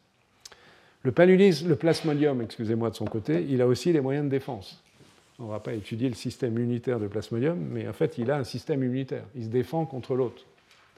Et par exemple, euh, on sait que le plasmodium euh, peut sécréter plus de 100 protéines et que certaines de ces protéines favorisent l'adhésion cellulaire. On a déjà vu que c'était particulièrement euh, néfaste au niveau du, cerveau, mais aussi, par exemple, évite que les globules rouges infectés soit euh, bloqués dans la rate et détruits dans la rate. Donc ils, contrebalancent l'effet euh, des anticorps dont je parlais tout à l'heure, qui font que des globules rouges recouverts d'anticorps vont être phagocytés dans la rate. Donc le parasite est capable d'agir avec des mesures qui contrebalancent cet effet-là. Euh, la variation antigénique d'une même protéine, on a déjà parlé d'ailleurs de cette protéine, PFEMP1, parce qu'elle agissait indirectement sur la coagulation. Donc en variant, ça diminue ou augmente, en l'occurrence la variation va diminuer l'efficacité des anticorps.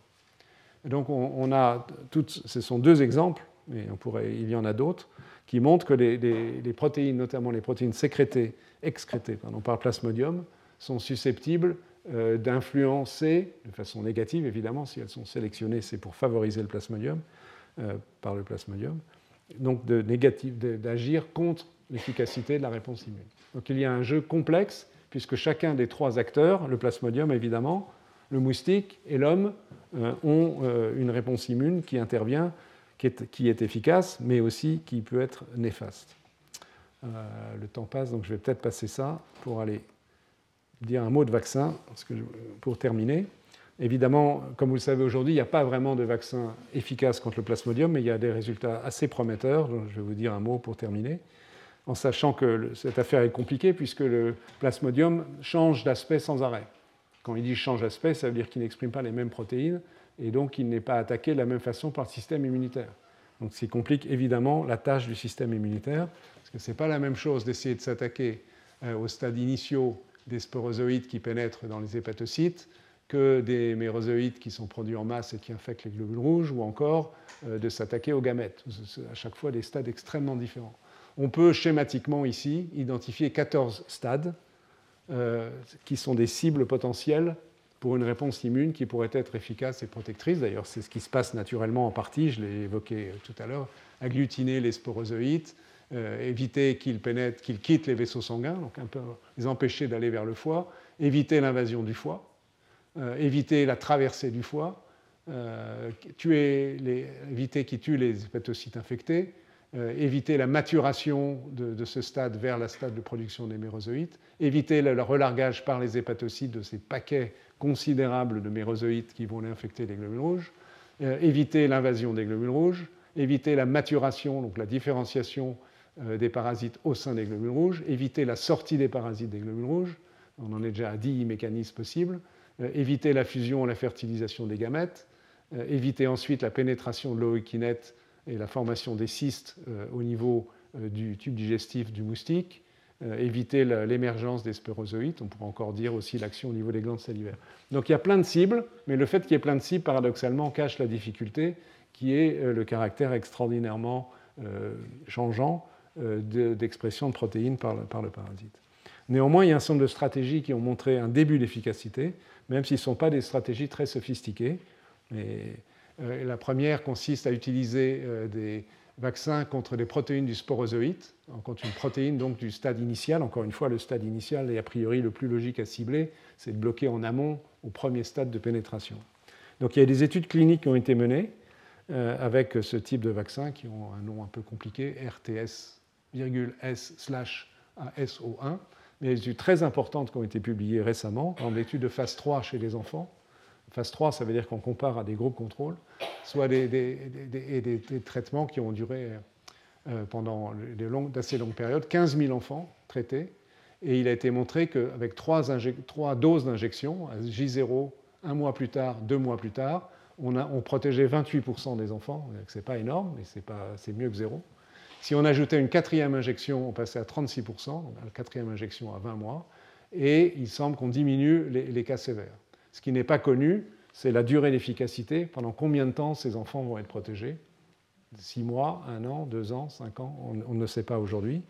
Néanmoins, à partir de, ces résultats, ce sont des données toutes récentes, euh, il a été modélisé l'idée que si on arrivait à vacciner 70% des enfants exposés, en Afrique par exemple, avec 4 doses, donc ce qui marche un peu mieux que 3 doses, et qu'on, euh, sur une période de 15 ans, dans les zones de prévalence élevée, où 10 à 65% des enfants sont infectés, les enfants de 2 à 10 ans, on préviendrait, selon ces taux-là, 116 000 infections pour 100 000 enfants vaccinés, puisqu'il peut y avoir plusieurs, enfants, plusieurs infections pour un même enfant, et au total 484 décès. C'est une modélisation pour 100 000 enfants vaccinés.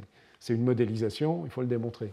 Mais néanmoins, même avec un vaccin relativement peu efficace. Donc c'est plutôt encourageant et donne plutôt envie, même si ce vaccin est insuffisant, de l'utiliser de façon plus massive, même si en parallèle, euh, il paraît opportun de chercher d'autres voies. je vais vous montrer des résultats euh, assez intéressants. Donc l'idée ici, c'est non plus d'utiliser des protéines, mais des parasites entiers, un sporozoïde atténué administré par voie veineuse. C'est un peu compliqué sur le plan logistique.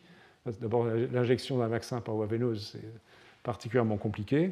Euh, il efficace apparemment contre, d'abord que strictement contre la même souche, et les problèmes de logistique, de conservation de sporozoïdes atténués et d'injection par voie veineuse dans des pays où la, médecine n'est pas ce qu'elle est ici, rendent les choses a priori pas très très simples.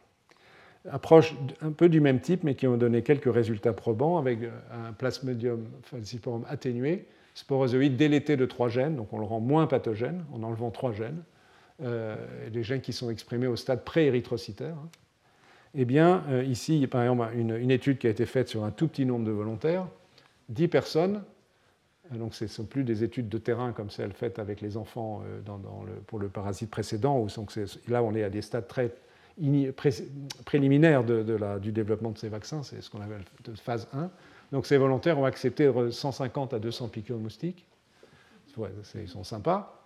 Euh, mais ce qui est intéressant d'observer, c'est que ces 10 volontaires, 10 sur 10, euh, alors qu'ils euh, donc ils ont été infectés, piqués par la bestiole ici, et on les regarde, on les étudie ensuite pendant des jours et des mois, eh bien chez 10 sur 10, on observe qu'il n'y a pas de phase sanguine de présence du plasmodium, et par contre qu'il y a des anticorps neutralisants contre le sporozoïde. Évidemment, c'est un tout petit nombre d'individus, mais c'est un résultat plutôt encourageant qui a été publié, comme vous pouvez le voir récemment, dans, il y a ces dernières semaines, dans une, revue scientifique très prestigieuse, Science Translational Medicine, avec, euh, par exemple, on observe que donc ils ont des anticorps contre une certaine protéine du, plasmodium qui monte vers J13, euh, que les anticorps in vitro, si on les teste dans des tests d'efficacité sur le parasite, sont capables de bloquer l'invasion, donc la pénétration de parasites euh, dans des cultures cellulaires, euh, qu'ils sont capables de, bloquer en partie la traversée par les parasites des, cultures cellulaires et euh, qu'ils sont également capables, euh, de, si on les transfère à des souris humanisées, donc avec un foie humain, comme j'en parlais au tout début, si on, si on, transfère passivement à ces souris les anticorps qui ont été produits, pris du sang des personnes vaccinées, on observe une inhibition assez importante, c'est variable d'un individu à l'autre, mais une inhibition assez importante de la quantité de parasites dans le foie. Donc ça sont des, analyses biologiques in vitro qui confortent l'idée que ce type de vaccin pourrait être euh, encourageant, même si ces 10 individus, on ne connaît à nouveau évidemment pas la durée de la protection, on ne sait pas dans quelle mesure cette protection est croisée, donc ce sont les, tout débuts de l'affaire. Il y a un tout dernier résultat, donc vous avez vraiment l'actualité, parce que c'est une publication qui date il y a 3-4 semaines, si je me souviens bien, d'une équipe euh, allemande qui utilise, c'est le même principe, d'un parasite atténué contre euh, Plasmodium falciparum.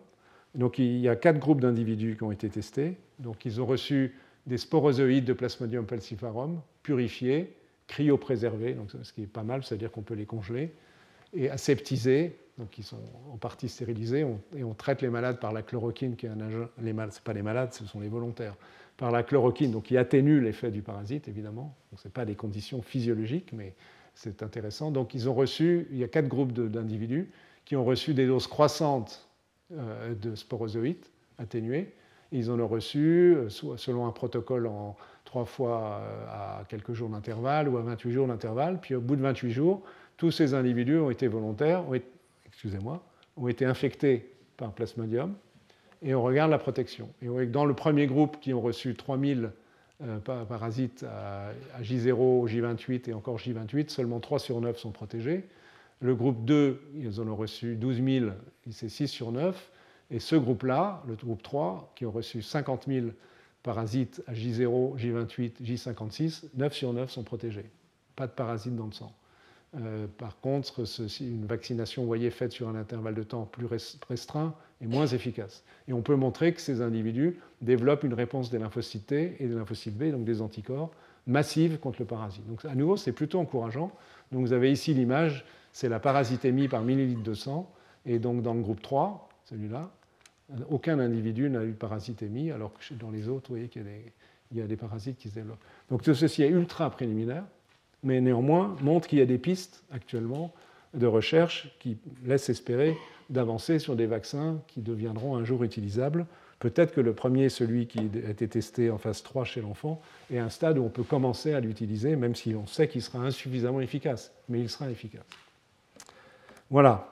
Donc évidemment, à nouveau, les mêmes questions se posent pour l'avenir. Durée de la protection, euh, de, quid des populations déjà infectées, donc est-ce qu'on peut vacciner des gens déjà malades, déjà infectés par le plasmodium, quid des réactivités croisées entre parasites? Donc on va s'arrêter là. Euh, ce que je vous ai montré, je pense que vous l'avez perçu euh, largement autant que moi, c'est que le cycle du parasite est complexe, mais ceci rend la maladie, ça donne toute la particularité de cette maladie et le défi qui est induit ainsi au système immunitaire de l'hôte, sans parler de celui du moustique, euh, qu'une réponse immune existe, qu'on sait qu'elle est plus elle est diverse, plus elle est efficace, que ceci est une base possible de vaccination, mais qu'il y a des phénomènes immunopathologiques, donc ce n'est pas tout à fait simple, et qu'indiscutablement, il y a des progrès, euh, mais qui sont encore insuffisants en vue du contrôle de l'infection, euh, jouant sur les vecteurs, les moustiques, j'en ai pas parlé parce que ce n'est pas l'immunologie, mais peut-être un jour j'en parlerai. Il y a, des, stratégies de modification du génome des moustiques qui, évidemment, ensuite il faut répandre ces moustiques dans, les zones euh, impaludées pour réduire l'infection. Euh, la vaccination, on en a parlé, et, quelques pistes de nouveaux traitements. Voilà, je m'arrête là. Si vous avez des questions, je vous en prie, je vous réponds. Retrouvez tous les contenus du Collège de France sur www.colège-2-france.fr.